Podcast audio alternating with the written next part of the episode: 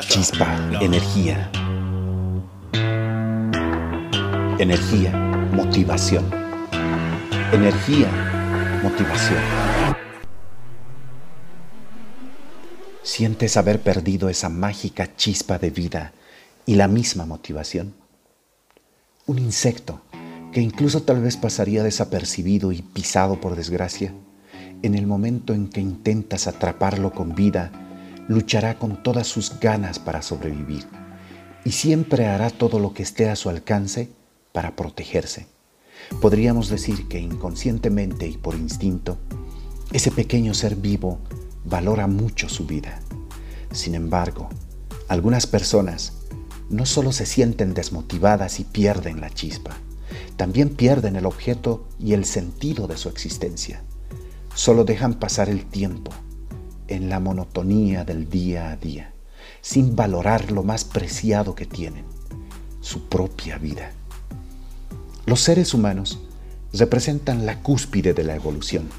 Nuestro sistema neurológico es más complejo que el de cualquier otro ser vivo, lo que determina el más alto nivel de capacidad cerebral que nos permite pensar, también recordar debido a la memoria, y por otro lado, experimentar un sentido de imaginación ilimitado, muy a pesar de las consecuencias que esto podría tener para nuestra conciencia presencial, pues lamentablemente mucha gente es víctima de estas facultades. ¿Será posible que la evolución y lo complejo de nuestra capacidad cerebral pueda hacernos daño? ¿Cuál sería la causa? Una de las causas más relevantes, como mencioné en un episodio anterior, refiere a que los seres humanos nos sometemos voluntariamente a un sistema de educación en el que nos esforzamos por aprender de todo para ser expertos en muchas cosas, finanzas, economía, tecnología, etc. Y nos sentimos orgullosos como padres de las diversas materias y carga horaria del pensum educativo que entierra con desdén a nuestros niños en conocimientos que se transmiten de generación en generación. Y no digo que esto sea malo, sin embargo, entre tanto conocimiento, nunca, jamás les enseñamos ni en casa ni en la escuela lo más importante, algo sobre nosotros mismos, sobre nuestras facultades y la complejidad mental de emociones y reacciones del ser humano, menos aún de cómo utilizar estas facultades para fin de nosotros y de la misma sociedad. Entonces, lo que debemos hacer al respecto es formarnos y aprender aspectos básicos sobre nuestras facultades, a fin de estar conscientes de nosotros mismos y poder enseñar a nuestros niños que el ser humano existe y vive el presente en tres dimensiones de sus facultades mentales. Primero, gracias a la riqueza de su memoria, que determina lo segundo, es decir, lo bueno o malo que hará o no hará con esta memoria.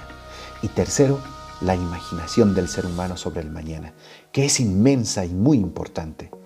Evitemos que estas tres dimensiones se superpongan y desordenen nuestra vida. Busquemos la disciplina de nuestras facultades, muy a pesar de que nadie crea en su importancia y termine siendo como hasta ahora, algo subjetivo frente a un mundo en el que casi todos están centrados en generar dinero para subsistir, acumular riquezas, o buscar eufemismos de apariencia para engañar a la sociedad e incluso a sí mismos. Si no logramos ser conscientes de nuestras más espléndidas facultades y dejamos que la memoria del pasado, nuestra imaginación sobre el futuro, solo desordenen y afecten negativamente nuestro presente, corremos el riesgo de que la mente humana, nuestra maravillosa mente, se convierta en nuestro peor enemigo, es decir, que lo que pasó en el pasado todavía nos haga sufrir. Y lo que pueda pasar mañana ya lo estemos imaginando, pero solo para sufrir. Todo esto debido a que no sabemos cómo utilizar nuestra memoria e imaginación. Estas dimensiones mal utilizadas podrían llevarnos a un estado de sufrimiento y hacernos creer que estamos sufriendo la vida, lo que se convierta en una experiencia real, presente y determinada por nosotros mismos. Sin embargo, la verdadera realidad es que no estamos sufriendo nuestra vida presente, solo estamos sufriendo las dos más grandes facultades del ser humano, un vívido sentido de la memoria y un fantástico sentido de imaginación. Lo irónico es que si sufres una discapacidad es perfectamente entendible, pero si sufres por tus habilidades y capacidades más preciadas, esto no calza con la lógica y puede ser bastante grave. Este problema puede llevarnos a situaciones muy desalentadoras, a un presente triste, doloroso, sin chispa, sin motivación e incluso en casos extremos puede llevarnos al suicidio, una de las principales causas de muerte en muchos países del mundo, en que la víctima deja una nota sobreentendida en la que dice, nadie es responsable de mi muerte, solo mi cerebro que se ha convertido en mi enemigo. ¿Cuántos millones de años tuvieron que pasar para que tengamos el cerebro más evolucionado y ahora se convierte en un enemigo? Es entonces que los seres humanos estamos sufriendo nuestra propia inteligencia. No, no debería ser así. Para evitar ser víctimas de nuestra propia inteligencia, debemos trabajar en conocer nuestras facultades mentales y utilizar al menos tres dimensiones de la mente, la memoria, la conciencia presencial y la imaginación, para estar enfocados en algo importante, en un objetivo de vida, en un sentido compromiso visionario e inclusivo, aprendiendo a amar lo más posible e intentar dejar una huella de vida. Y sobre todo, nunca perder de vista la oportunidad de ser felices, no como un derecho, sino más bien como una obligación contigo mismo y con los demás.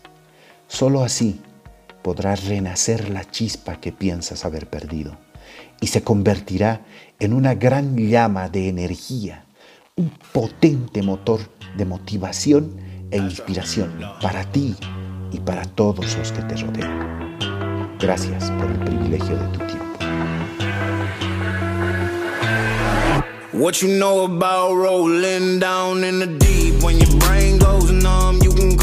Mental freeze when these people talk too much. Put that shit in slow motion, yeah. I feel like an